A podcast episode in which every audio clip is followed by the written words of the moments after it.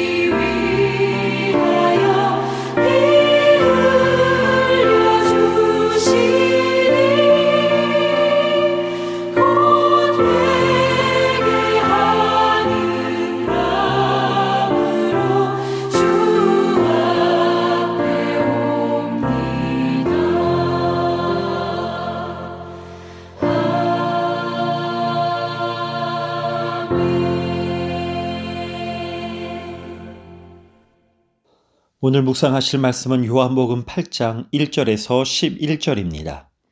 예수는 감남산으로 가시니라. 아침에 다시 성전으로 들어오시니 백성이 다 나아오는지라 앉으사 그들을 가르치시더니 서기관들과 바리새인들이 음행 중에 잡힌 여자를 끌고 와서 가운데 세우고 예수께 말하되 선생이여 이 여자가 가늠하다가 현장에서 잡혔나이다. 모세는 율법에 이러한 여자를 돌로 치라 명하였거니와 선생은 어떻게 말하겠나이까? 그들이 이렇게 말하면 고발할 조건을 얻고자 하여 예수를 시험함이러라. 예수께서 몸을 굽히사 손가락으로 땅에 쓰시니 그들이 묻기를 맞이 아니하는지라. 이에 일어나 이르시되 너희 중에 죄 없는 자가 먼저 돌로 치라 하시고 다시 몸을 굽혀 손가락으로 땅에 쓰시니 그들이 이 말씀을 듣고 양심의 가책을 느껴 어른으로 시작하여 젊은이까지 하나씩 하나씩 나가고 오직 예수와 그 가운데 섰는 여자만 남았더라.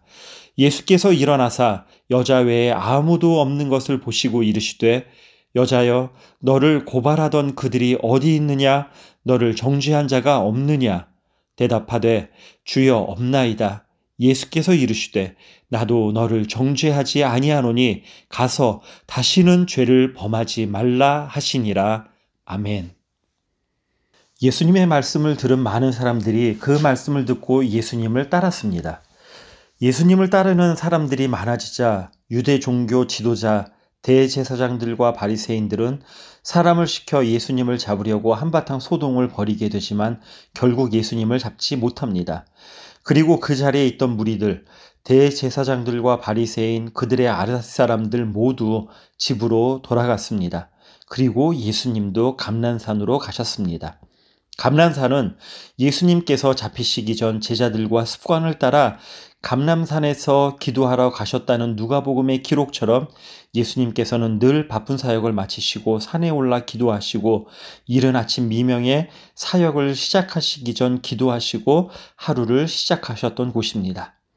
예수님께서는 감난산에서 머무시고 다음날 다시 성전으로 가셔서 가르치셨습니다.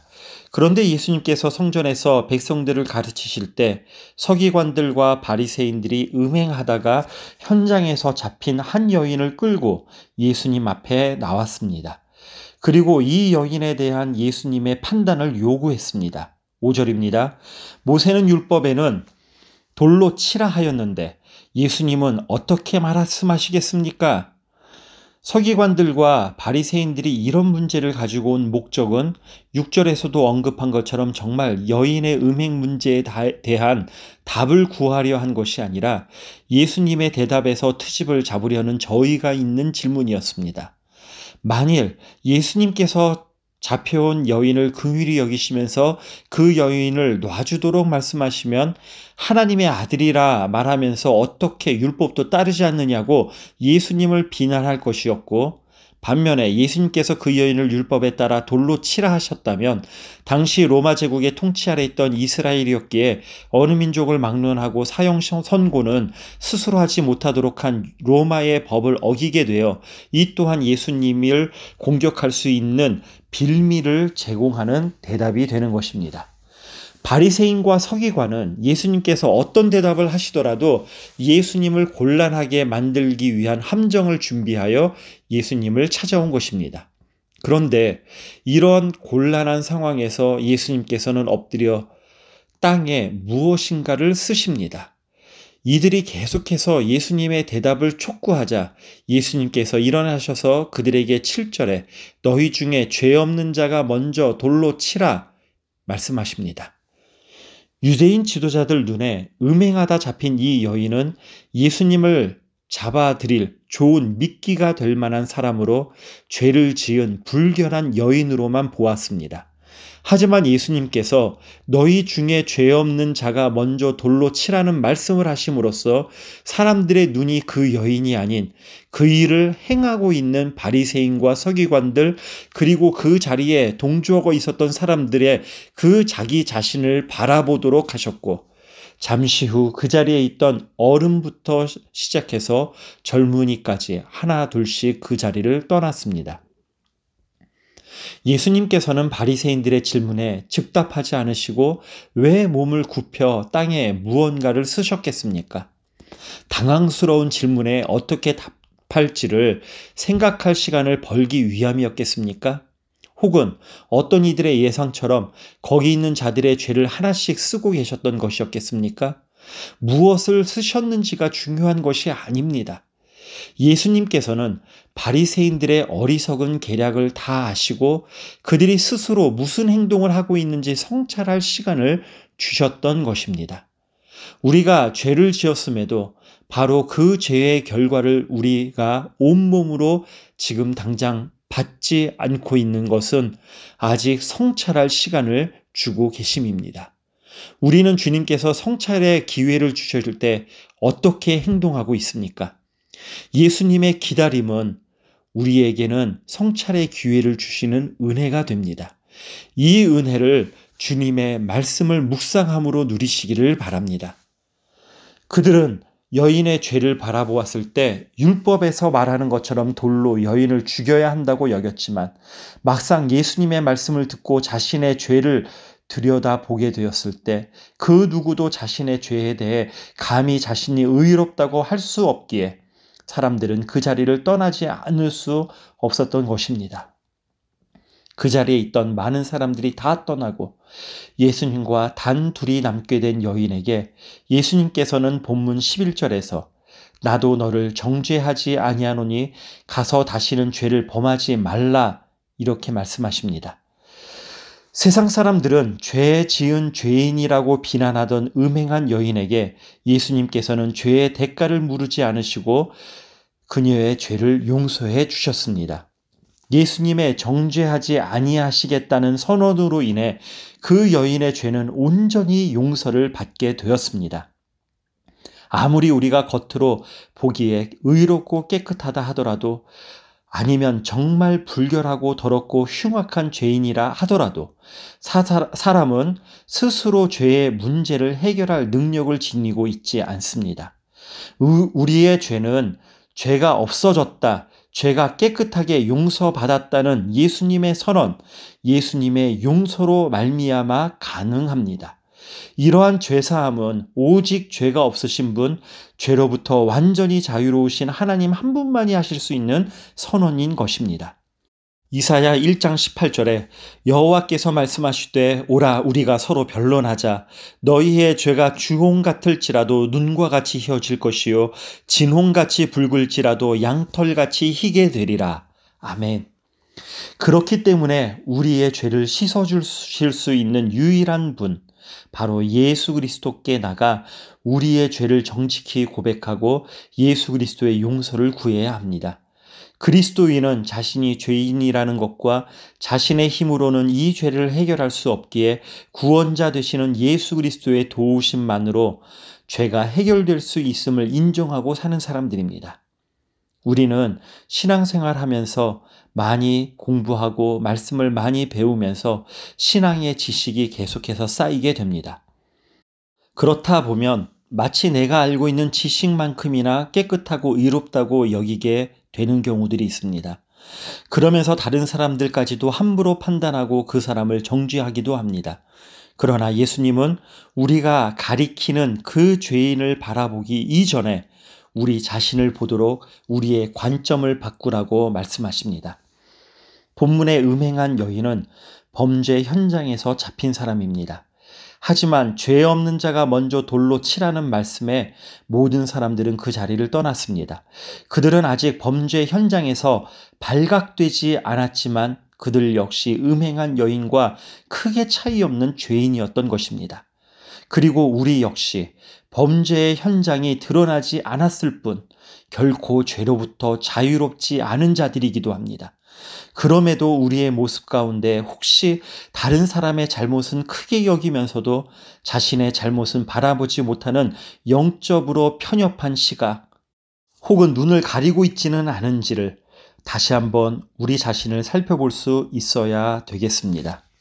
성도님, 여인이 죄를 지었지만 여인을 정죄하지 않으시는 주님의 용서와 사랑을 볼 수 있는 놀라운 은혜의 장면으로 이 사건이 종료되지는 않았습니다. 예수님의 다음 말씀에 우리가 주목해야 합니다. 가서 다시는 죄를 범하지 말라. 예수님께서는 여인의 죄를 정죄하지는 않으셨지만 그 여인이 무죄하다고 말씀하지 않으셨습니다. 여인이 죄를 지었으나 여인을 정죄하지 않고 용서를 해주셨지만 여인에게 앞으로 다시는 죄를 범하지 말라고 말씀하셨습니다. 현재 우리가 살아가는 세상도 마찬가지입니다. 오늘날 죄인들의 인권을 존중해야 한다고 주장합니다. 네, 맞습니다. 주님도 그 음행한 여인의 인권을 존중해 주셨습니다. 하지만 우리가 관과하지 말아야 할 것은 정작 그 사람들이 자신들의 죄를 죄로 인정하지 않는다면 그것은 다른 문제가 됩니다. 죄를 시인할 때 주님으로부터 용서를 받을 수 있습니다. 그리고 회개에 합당한 열매로 다시 그 죄를 짓지 말아야 합니다. 그런데 죄를 죄로 시인하지 않고 계속해서 죄 가운데 거하면 그 사람은 주님으로부터 온전한 용서와 죄사함을 받을 수 없습니다. 일부 사람들이 아무리 그 죄를 변호하고 옹호한다고 하여도 죄는 죄입니다. 하나님께서 죄로 규정하신 것은 죄입니다. 인간이 그것을 바꿀 수 없습니다. 오늘날 세상은 하나님께서 간음하지 말라고 하셨는데도 간음죄를 없애고 있습니다. 간통이 죄라고 하지 않는 세상이 우리가 살고 있는 세상입니다. 동성애를 죄라고 생각하지 않고 동성애도 사랑이라고 가르치고 대세라고 받아들이라는 시대가 오늘날의 세상입니다. 그러나 죄는 죄입니다. 그 죄를 짓는 사람을 용서해야 하는 것과 그 죄를 무죄하다고 말하는 것은 전혀 다른 것입니다. 죄인을 예수님처럼 품고 용서하고 회복되도록 함께 품어줘야 되지만 그 죄 자체를 인정하는 것은 하나님의 뜻을 거스르는 것입니다. 어느 누가 의인으로서 죄인을 정죄할 수 있겠습니까? 없습니다. 없다고 해서 그것이 죄가 아닐 수 없다는 점을 잊지 마십시다. 예수님께서 가늠한 여인을 정죄하지 않으셨지만 가서 다시는 죄를 범하지 말라고 말씀하심으로써 가늠이 죄임을 분명히 말씀하셨습니다. 예수님께서 가늠한 여인을 정죄하지 않으셨듯이 우리 각자 지은 죄를 주님으로부터 용서를 받았습니다. 정죄를 받지 않았습니다. 하지만 그렇기 때문에 그 죄를 다시 짓지 말아야 합니다. 그러나 이를 나 혼자 해낼 수도 감당할 수도 없습니다. 그래서 주님 안에서 어린아이처럼 힘이신 주님만을 의지하며 이겨내야 합니다. 오늘 하루 죄 사함을 받은 은혜를 잊지 말고 자신을 신뢰하지 않고 오직 주님만을 의지할 수밖에 없는 어린아이처럼 주님 앞에서 이 세상을 살아가도록 하십시다. 기도하도록 하겠습니다. 참으로 공의로우신 아버지 하나님, 우리의 모습과 우리의 마음 가운데 아버지 하나님 한 분만을 바라보며 주님 앞에서 정직하고 순결한 자로 세워지기를 소원합니다. 우리의 눈이 다른 사람의 잘못과 허물에는 엄격하면서도 나의 죄악과 흠에는 관대하거나 인식조차 하지 못하는 어리석음을 범하지 않도록 우리를 인도하여 주시고 궁휼히 여겨 주시옵소서. 오늘 하루의 삶 가운데에도 주님으로 인해 더욱 풍성해지고 우리의 삶의 모든 영역에서 예수 그리스도와 동행하는 삶을 살아갈 수 있기를 소원합니다. 우리의 모든 것 되시는 예수님의 이름으로 기도드립니다. 아멘.